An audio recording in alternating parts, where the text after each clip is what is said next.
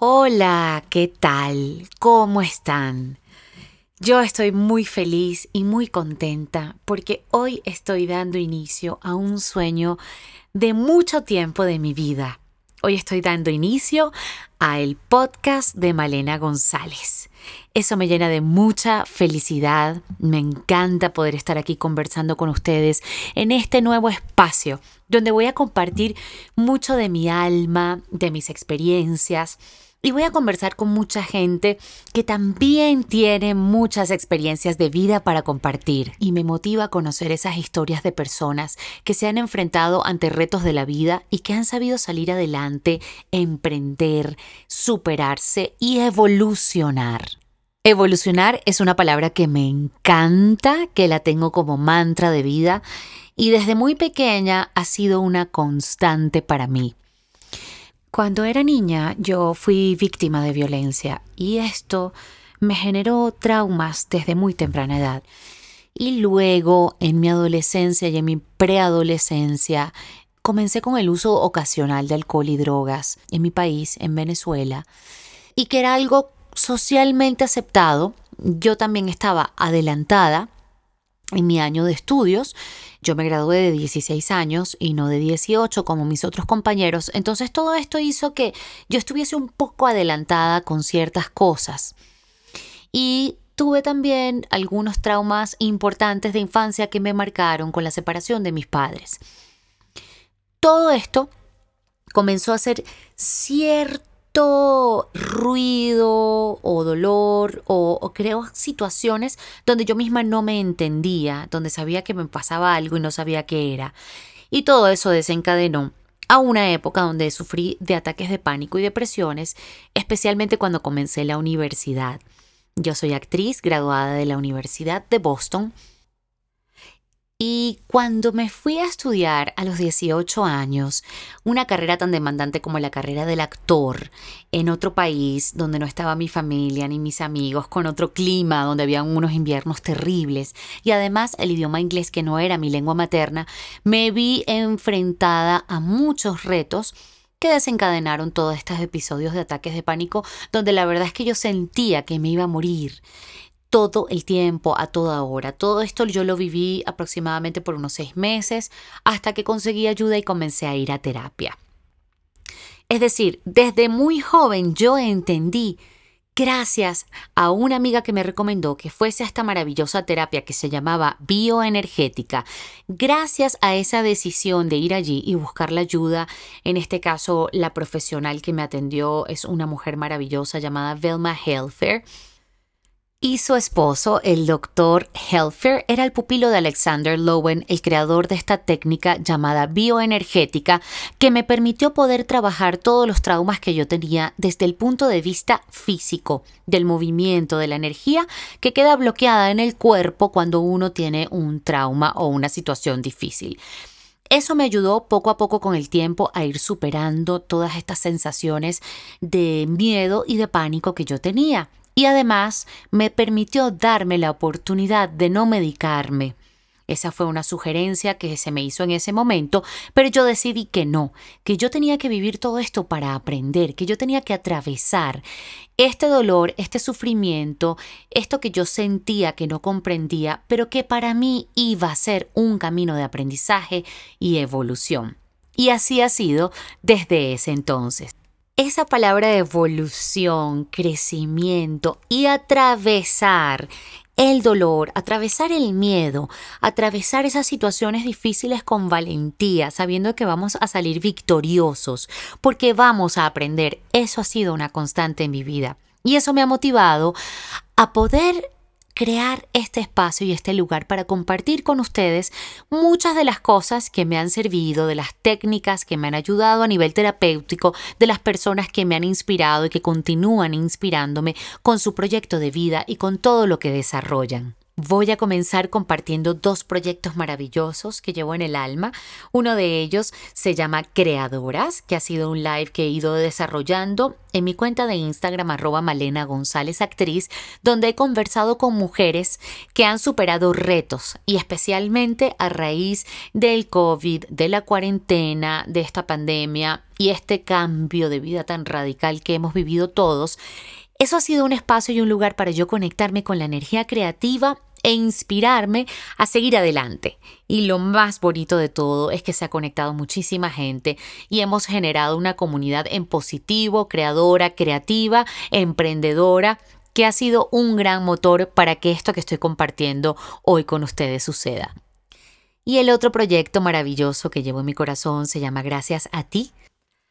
Es una serie de entrevistas con esas personas que me ayudaron en el camino que he recorrido durante más de 20 años de acudir a terapia, a distintas técnicas de coaching, de mejoramiento personal y que han servido para que yo pudiera salir adelante, pudiera sobrepasar esos retos que a veces sola, no tenía las herramientas para hacerlo. A todas esas personas yo quiero agradecerles desde el fondo de mi corazón, con toda mi alma, porque han sido un motor en mi vida para seguir saliendo adelante, para seguir caminando, para seguir evolucionando, para seguir creando nuevos proyectos y para hoy en día tener las herramientas necesarias para poder sobrellevar estos tiempos tan difíciles, no perder el rumbo, no perder el norte y sobre todo no perder mi centro, nuestro centro, porque desde allí es de donde somos más efectivos y donde podemos lograr nuestros sueños y las cosas que deseamos. También voy a estar compartiendo con ustedes conversaciones sobre actuación, porque la actuación es lo que llevo en mi corazón. Es mi pasión desde muy pequeña, desde muy joven. Cuando comencé mi carrera tuve la oportunidad de estar en un concurso, en, un, en una competencia que se hacía a nivel estudiantil en todas las escuelas de Caracas, que se llamaba el Festival José Ángel Porte Acero. Allí yo tuve una mención honorífica a la mejor actriz, eh, un diploma que me dio el señor Laureano Márquez en la sala Ana Julia Rojas del Teatro Ateneo de Caracas en Venezuela. Eso nunca se me olvidará. Y en ese momento yo dije, wow, qué raro, esto, yo ganándome un premio, ¿por qué? No lo comprendía muy bien. Luego se me acercó gente y me dijo, oye, tienes que audicionar para esta obra profesional que viene en el Teatro San Martín. Luego supe de la escuela Juana Sujo y así fue como se me fue ocurriendo la idea de que a lo mejor esto podía ser algo más allá para mí. Y en ese momento mi familia se mudó a los Estados Unidos y allí fue cuando dije, wow, qué interesante este mundo. Pero yo no me atrevía a estudiar actuación porque mi padre quería que yo estudiara administración de empresas y yo lo había intentado durante un año en la Universidad Metropolitana, pero al irme a Estados Unidos comencé a estudiar comunicación social y yo sabía que esa era mi pasión. Y allí conocí a una chica en la escuela Emerson College eh, una cantante de Islandia maravillosa que me dijo, oye, si a ti te gusta lo del teatro, ¿por qué no pruebas a audicionar en la escuela de la Universidad de Boston, en Boston University? Y yo decía, ¿qué? Pero yo nunca he audicionado para nada en mi vida, ¿cómo es eso? Entonces ella me explicó que tenía que ser dos monólogos, un monólogo de Shakespeare y un monólogo de teatro contemporáneo, y que ella me iba a ayudar a montar esos dos monólogos, esas dos piezas. Yo nunca había leído Shakespeare, no había leído Shakespeare en inglés y nunca había montado un monólogo en mi vida. Así que, como se pueden imaginar, esto todo fue nuevo para mí, con la gran satisfacción de que audicioné en la Escuela de Actuación de la Universidad de Boston, fui aceptada. Es un lugar muy competido donde audicionan miles de personas en todos los Estados Unidos y pues no me lo podía creer y yo dije, esto, esto lo voy a hacer, yo voy a entrar aquí en este reto. Y pues sí, fue un gran reto porque era un conservatorio de arte muy exigente, donde había gente muy preparada que desde niños ya se preparaban para el teatro musical, para la actuación, se preparaban físicamente, vocalmente. Yo no tenía toda esa preparación, pero poco a poco fui poniéndome al día y bueno, tuve la satisfacción de poder graduarme, de graduarme magna cum laude, cosa que fue una gran sorpresa para mí. No me lo esperaba porque la verdad es que estaba muy enfocada en las obras de teatro que estábamos haciendo, en los personajes y las notas no eran, no eran algo en lo que yo me fijara, porque ya era tan demandante la escuela, tan demandante el trabajo, que con eso ya, ya se ocupaba toda mi mente. Y bueno, allí en esa escuela adquirí unas herramientas de vida y unas herramientas como artista que agradeceré toda mi vida. Y luego de graduarme, pues fuimos a Los Ángeles, a Nueva York, donde tuvimos la posibilidad de hacer una presentación, un showcase para agentes, para productores, para directores y comencé a trabajar con tres agencias de talento en Nueva York antes de graduarme donde yo iba y audicionaba. Tuve la oportunidad de audicionar para una telenovela que obtuvo el personaje Eva Longoria que producía ABC que se llamaba Days of Our Lives y tuve la oportunidad de audicionar para una obra llamada Cloud Tectonics de José Rivera con un texto maravilloso, estuve en callbacks, tuve esa oportunidad de ir y de ver cómo era ese ambiente allí de Nueva York de la actuación, pero no tenía papeles para quedarme, no tenía visa de trabajo, así que decidí regresar a Venezuela y seguir haciendo lo que más amo y fundé un grupo de teatro llamado Teatro Vivo con el que produje mi primera obra, La importancia de ser positivo, que estuvo dirigida por el señor Vicente Albarracín, eh, con actuaciones maravillosas de Antonio Deli, Eulalia Siso, Indira Leal, Carlos Arraiz, Luis Carreño, que era mi socio en ese momento. Bueno, hicimos una obra maravillosa y allí comenzó toda esta inquietud de crear, de producir, de actuar, de hacer un poco más allá que solamente ser actriz, sino llevar un proyecto de principio a fin de ver cómo era todo esto de pedir financiamiento, nosotros inscribimos el proyecto en el CONAC, que era el Centro para el Desarrollo del Teatro en ese momento en Venezuela, obtuvimos el financiamiento, obtuvimos em, alianzas con muchas fundaciones, pudimos traer a Darko Lukic, el escritor de esta pieza La importancia de ser positivo de Croacia, para que estuviera también en Venezuela durante el estreno, estuvimos en varios festivales, fue una experiencia maravillosa. Yo tendría 21 años como mucho y aprendí muchísimo, sobre todo de trabajar con grandes profesionales. También en esa época comencé a trabajar con la compañía Lili Álvarez Sierra, haciendo teatro infantil por toda Venezuela, donde trabajé con grandes talentos de los que aprendí muchísimo.